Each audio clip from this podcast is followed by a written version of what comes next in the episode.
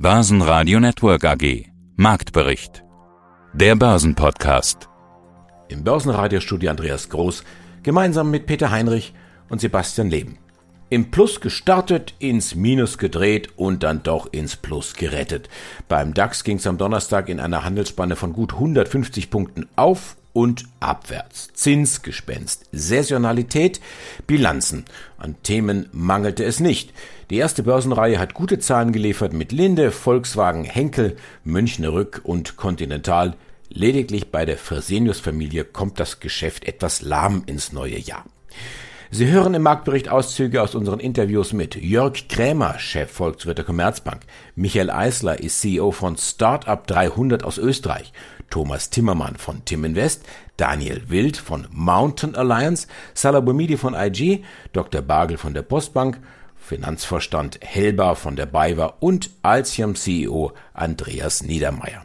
Übrigens, alle Interviews hören Sie außerdem natürlich in voller Länge auf börsenradio.de und in unserer neuen Börsenradio-App. Mein Name ist Thomas Zimmermann, ich bin CEO bei der Tim Invest. Was passiert gerade an den Börsen? Schmilzt der Traum von 16.000 Punkte oder gar 17.000 Punkte im Sommerloch dahin? Ist der DAX weiterhin stark? Die Anleger nutzten den Rücksetzer ja zum Einstieg. Wie stark ist denn diese Korrektur ausgefallen jetzt? Die Korrektur, die wir jetzt vor zwei Tagen hatten, die war recht interessant. Eigentlich ist der DAX ja in so einer Art Seitwärtsbewegung seit fast zwei Monaten immer so auf dem Niveau 15.200. Wir hatten einmal am 19. April den Ausbruch nach oben, haben das Allzeithoch gemacht und jetzt hatten wir vor zwei Tagen mal diesen Abverkauf in Richtung 14.850. Das ist alles gesund. Das ist alles absolut im Rahmen der Technik, denn der DAX ist in einem, immer noch in seinem gesunden Aufwärtstrend. Das obere Ende von diesem Trend ist inzwischen angestiegen, dadurch, dass der Trend an sich ja steigt. Das ist jetzt also bei 15.620 schon. Wir könnten also in den nächsten Tagen eigentlich schon ein neues Allzeithoch sehen.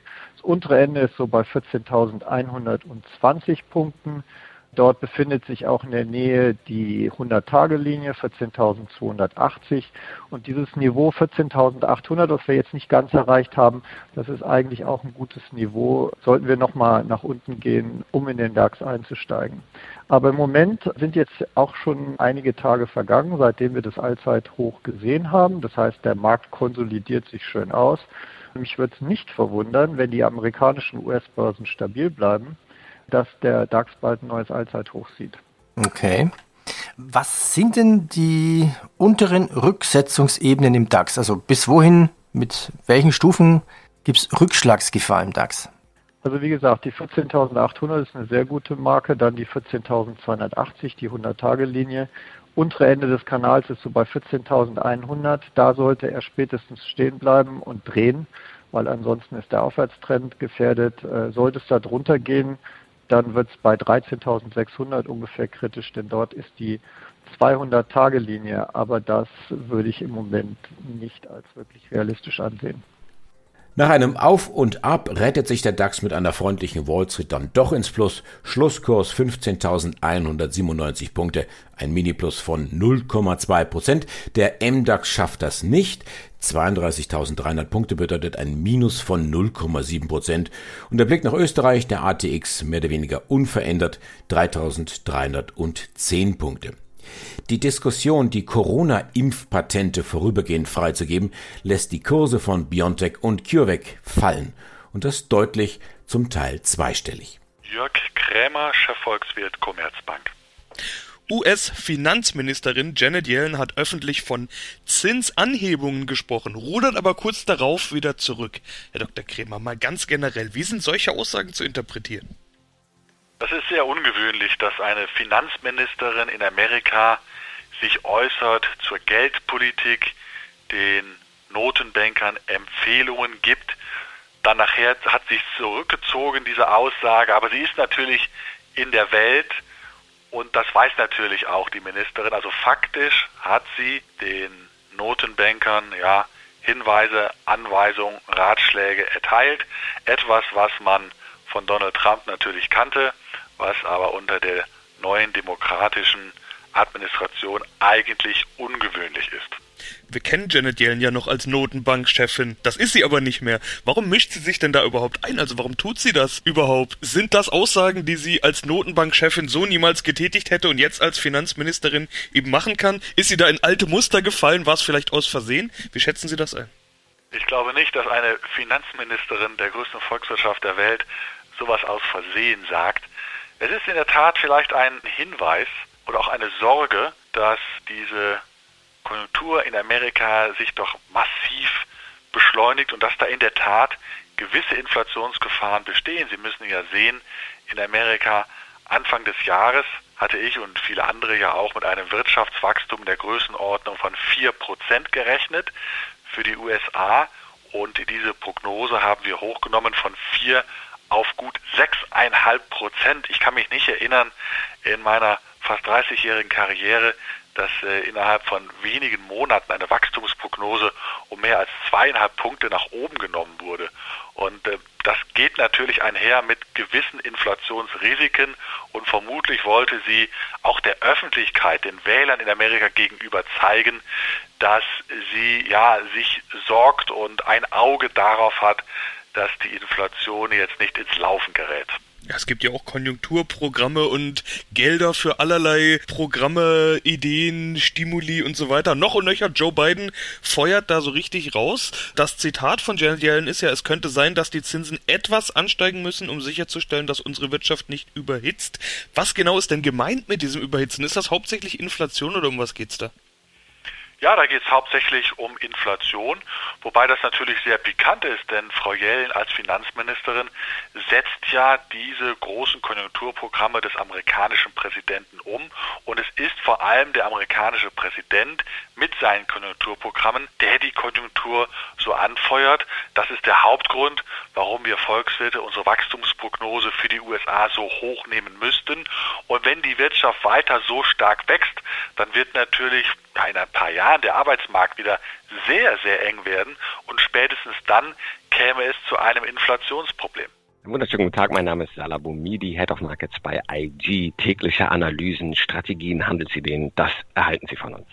Steigen wir ein in den Markt. Was ist da gerade los? Ex-Fed-Chefin und derzeitige US-Finanzministerin Janet Yellen spricht von höheren Zinsen nimmt er die Aussagen ein paar Stunden später wieder zurück. Das ist eigentlich so ein probates Mittel, um die Märkte auf eine neue Denkweise einzustimmen. Was geht gerade ab am Markt?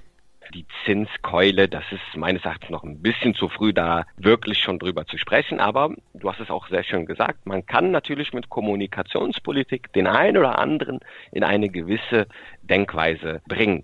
Schauen wir auf die Märkte, Aktienindizes insbesondere jetzt erstmal. Sell May kann man ja schon fast nicht mehr hören. Es jedes Jahr kommt dieser Satz natürlich immer wieder zu Ohren. Wir sehen aber dennoch eine erste leichte Schwäche. Ja, wir haben einen fulminant starken April gehabt. Ich habe es ja gesagt, saisonal bester Monat im Jahr. Das wurde völlig unterstrichen, bewiesen sogar. Ja, wir haben ja die Durchschnittswerte, die wir so im Schnitt seit 1950 sehen, ich spreche vom S&P 500 von zwei Prozent im April. Das haben wir ja bei weitem überschritten. Jetzt kommen wir eigentlich in die nächsten fünf Monate des Jahres, gehören eigentlich so tendenziell zu eher schwächeren Monaten. Deswegen kommt auch dieser Spruch Sell in May. Und dieses Jahr, klar, nach so starken Anstiegen kann es durchaus sein, dass wir jetzt ein wenig nachlassen. Auf hohem Niveau nachlassen. Es muss jetzt nicht zwangsläufig die Korrektur kommen. Einfach gesagt, charttechnisch sehen wir eine starke Unterstützung im DAX bei 14.800 Punkten. Allgemein übergeordnet, die hält, die konnte auch in den letzten Tagen auch nochmal bewiesen werden, dass sie aktuell eine starke Unterstützung zeigt. Und ich kann mir durchaus vorstellen, dass wir erstmal in diesem Bereich bleiben, jetzt seitwärts tendieren. 15,4, 14,8 ist eine größere Spanne, die ich so gerade sehe. Solange wir da jetzt nicht nach unten hin ausbrechen, ist der Trend weiterhin intakt. Und das sehen wir ähnlich auch in den US-amerikanischen Märkten. Für diejenigen, die Saisonalität interessiert, kommenden Sonntag ist Muttertag und da habe ich saisonal auch etwas analysiert. Am letzten Handelstag vor Muttertag, Freitag, sehen wir tendenziell eine Stärke am Markt und genauso auch am Tag nach Muttertag, also am Handelstag nach Muttertag, das wäre Montag. Das ist durchaus auch ein seit 1950 ein stark positiver Zusammenhang, dass wir vor und nach Muttertag positive Stärke sehen. Der Weihnachtsmann und die Mama, sage ich immer, haben den Markt noch nie im Stich gelassen. Mein Name ist Marco Bargel, ich bin Kapitalmarktstratege der Postbank.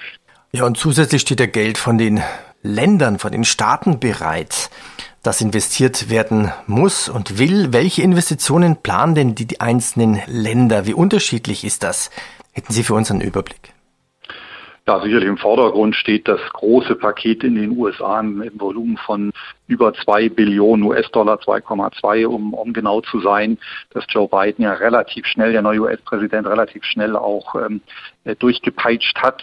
Da gibt es noch ein bisschen was zu klären, aber wir sehen doch ganz gute Chancen, dass dieses Paket kommen wird.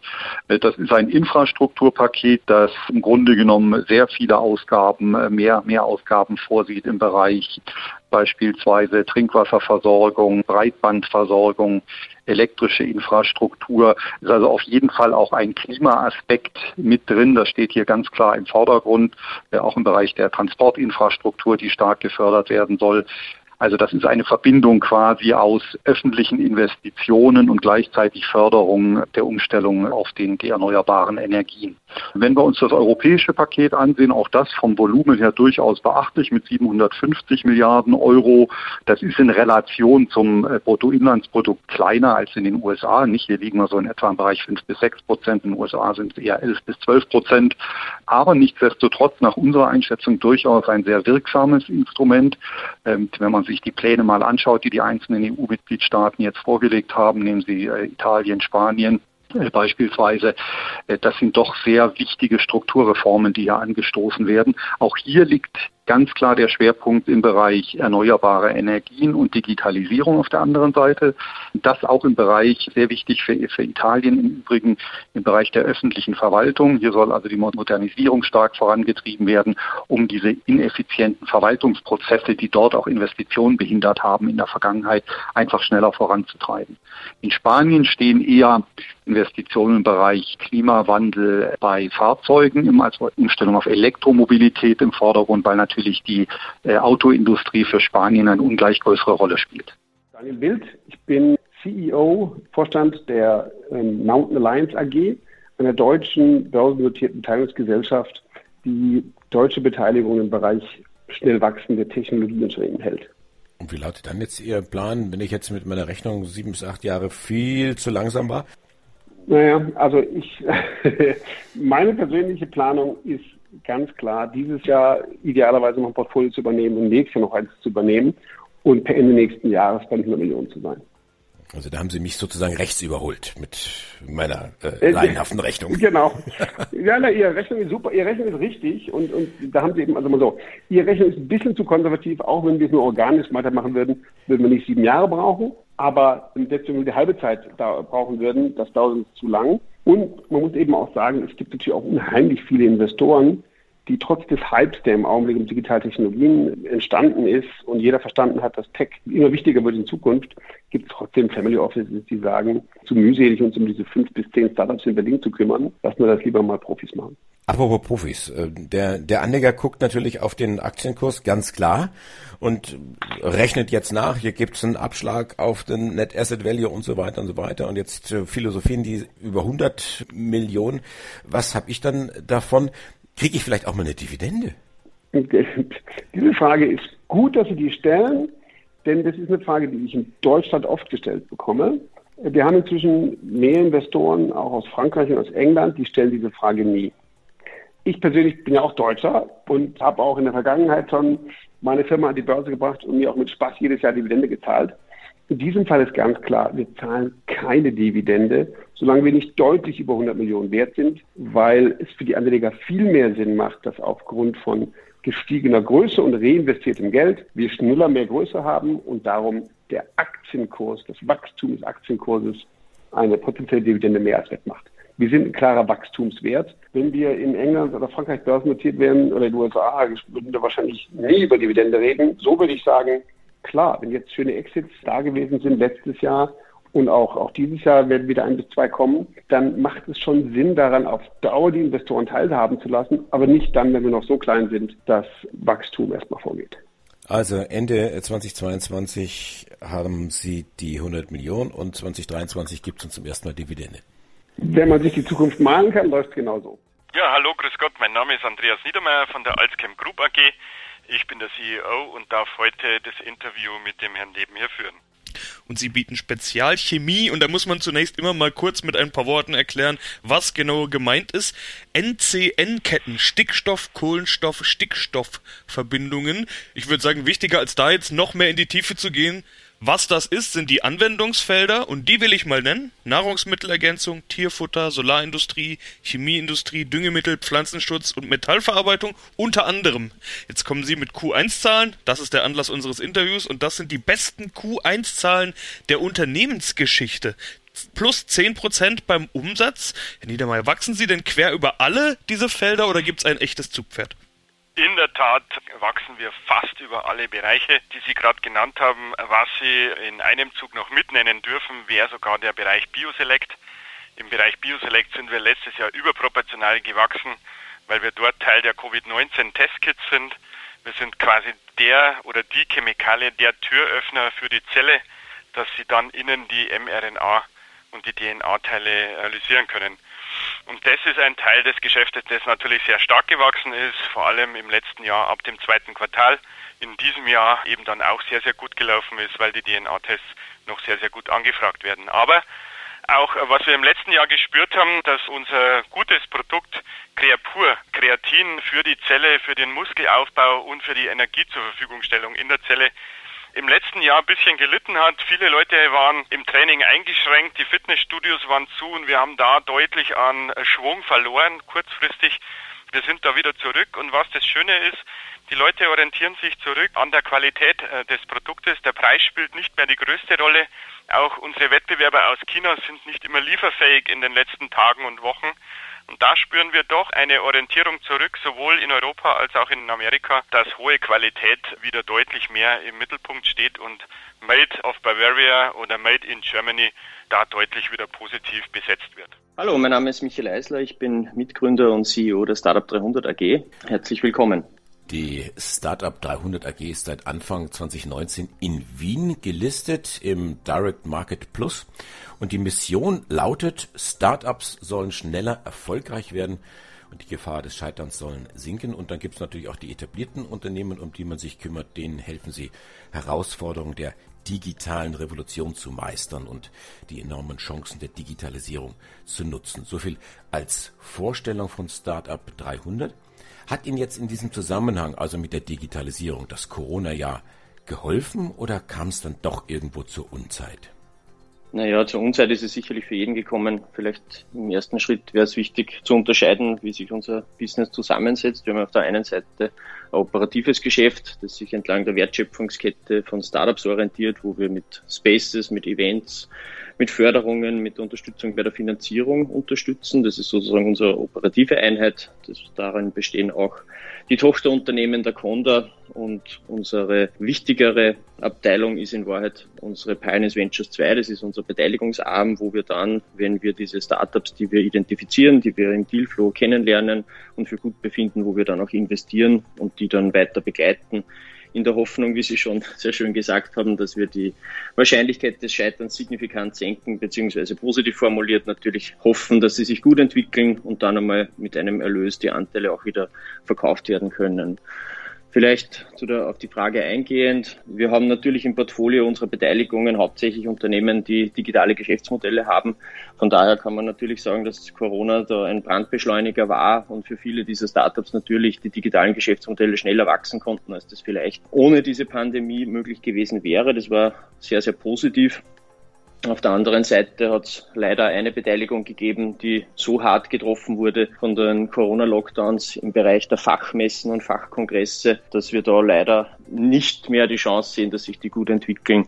Overall würde ich sagen, war das Jahr aber für die meisten unserer Beteiligungen sehr, sehr positiv und lässt hoffen auf eine weiter gute Entwicklung. Andreas Helber, BayWa CFO.